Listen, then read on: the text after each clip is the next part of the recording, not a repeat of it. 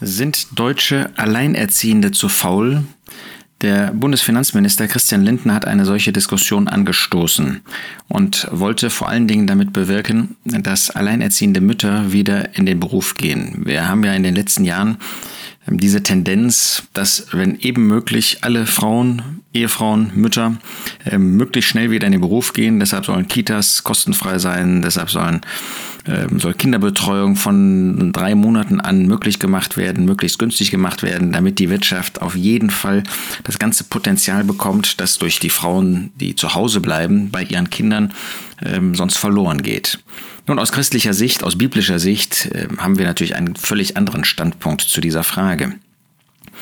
Ähm, aber unabhängig davon geht es mir jetzt um gerade diese Gruppe von ähm, Müttern und Frauen, nämlich die sogenannten Alleinerziehenden.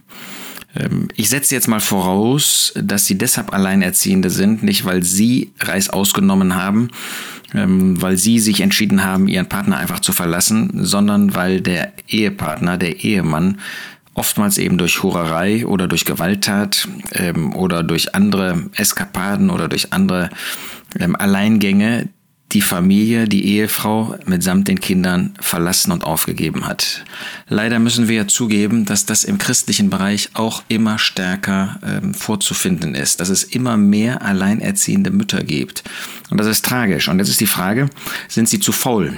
Sollten wir nicht auch dafür sorgen, dass sie möglichst früh dann in den Beruf gehen, um für ihre Kinder sorgen und für sich selbst sorgen zu können? Es ist ja nach dem deutschen Recht so, dass man zwar für die Kinder ähm, weiter dann ähm, Unterhaltsgeld von dem ähm, Ehemann, von dem Ehepartner bekommt, aber für sich selbst geht das wohl noch ein Jahr und dann muss man selber dafür sorgen.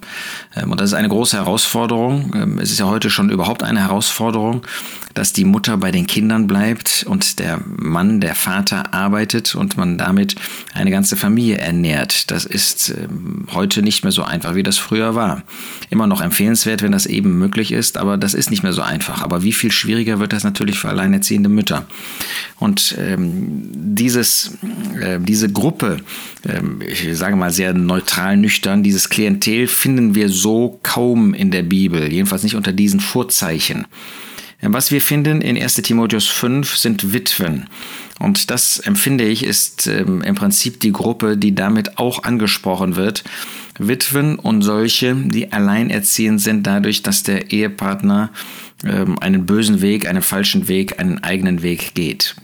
Und was sagt der Apostel dann in Vers 1. Timotheus 5, Vers 4? Wenn aber eine Witwe Kinder oder Enkel hat, so mögen sie zuerst lernen, dem eigenen Haus gegenüber fromm zu sein und den Eltern Gleiches zu vergelten, denn dies ist angenehm vor Gott. Und dann noch in Vers 8.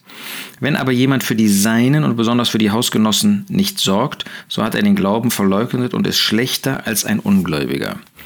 Was lehrt uns das im Blick auf die Alleinerziehenden, die in Anführungsstrichen unschuldig alleinerziehend sind? Erstens, dass ihre eigene Familie aufkommen soll. Ich weiß gar nicht, ob uns das wirklich bewusst ist. Wir haben als Familien eine Verantwortung, eine finanzielle Verantwortung denen gegenüber, die Witwen sind oder jetzt mal alleinerziehend sind durch eben diesen Vorfall. Und natürlich insbesondere die Familie ähm, des Mannes jetzt in dem Fall, wenn es um eine Frau geht und umgekehrt natürlich auch, ähm, ähm, wo der, der, ähm, das Familienmitglied eben einen bösen Weg geht und deshalb jetzt die gläubige Frau, Schwester alleine erziehen muss, die Kinder und allein dafür aufkommen muss. Dann hat die Familie, aus der der sündigende Teil kommt, natürlich eine finanzielle Verantwortung.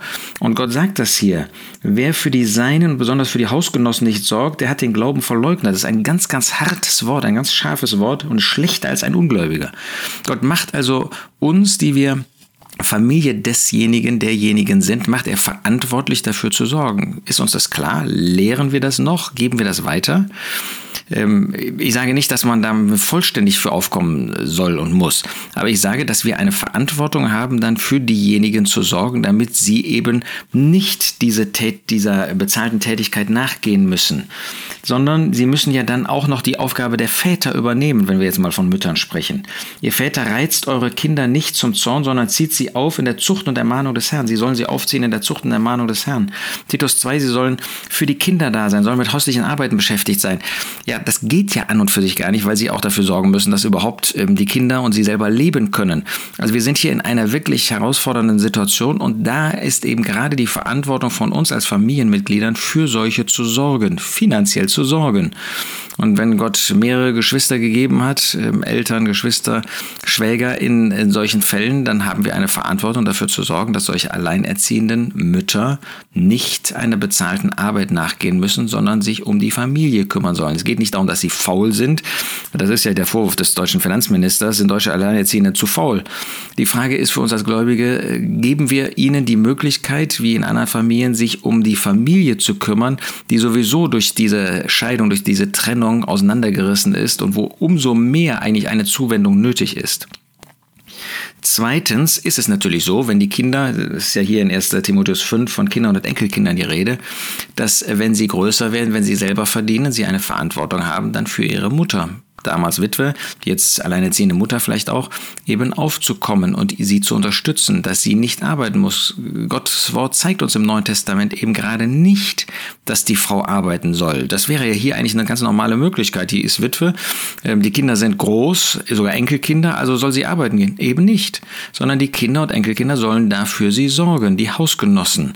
Ähm, ist das auch unsere Haltung unseren Müttern, Großmüttern und so weiter gegenüber, dass wir notfalls, falls sie sonst nicht leben können, ähm, sie unterstützen?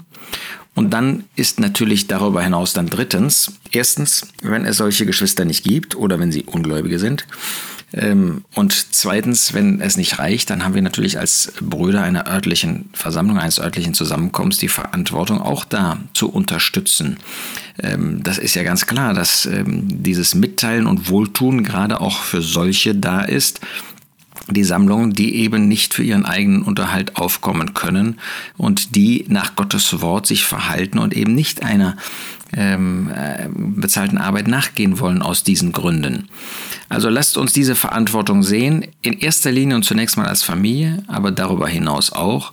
Ähm, und lasst es uns gerade diesen jungen Müttern, oftmals jungen Müttern, ähm, möglich machen, sich wirklich um die Kinder, die eine viel stärkere Zuwendung noch brauchen, als das ohnehin normalerweise schon der Fall ist, durch diese Zerrissenheit, dass sie sich um die Kinder, um den Haushalt kümmern können.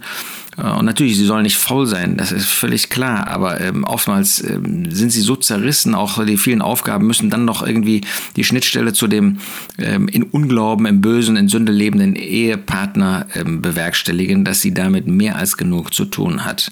Sind wir in diesem Sinne dem Wort Gottes 1 Timotheus 5 gehorsam? Das zeigt sich auch an dieser Frage in der Familie und in der örtlichen Versammlung.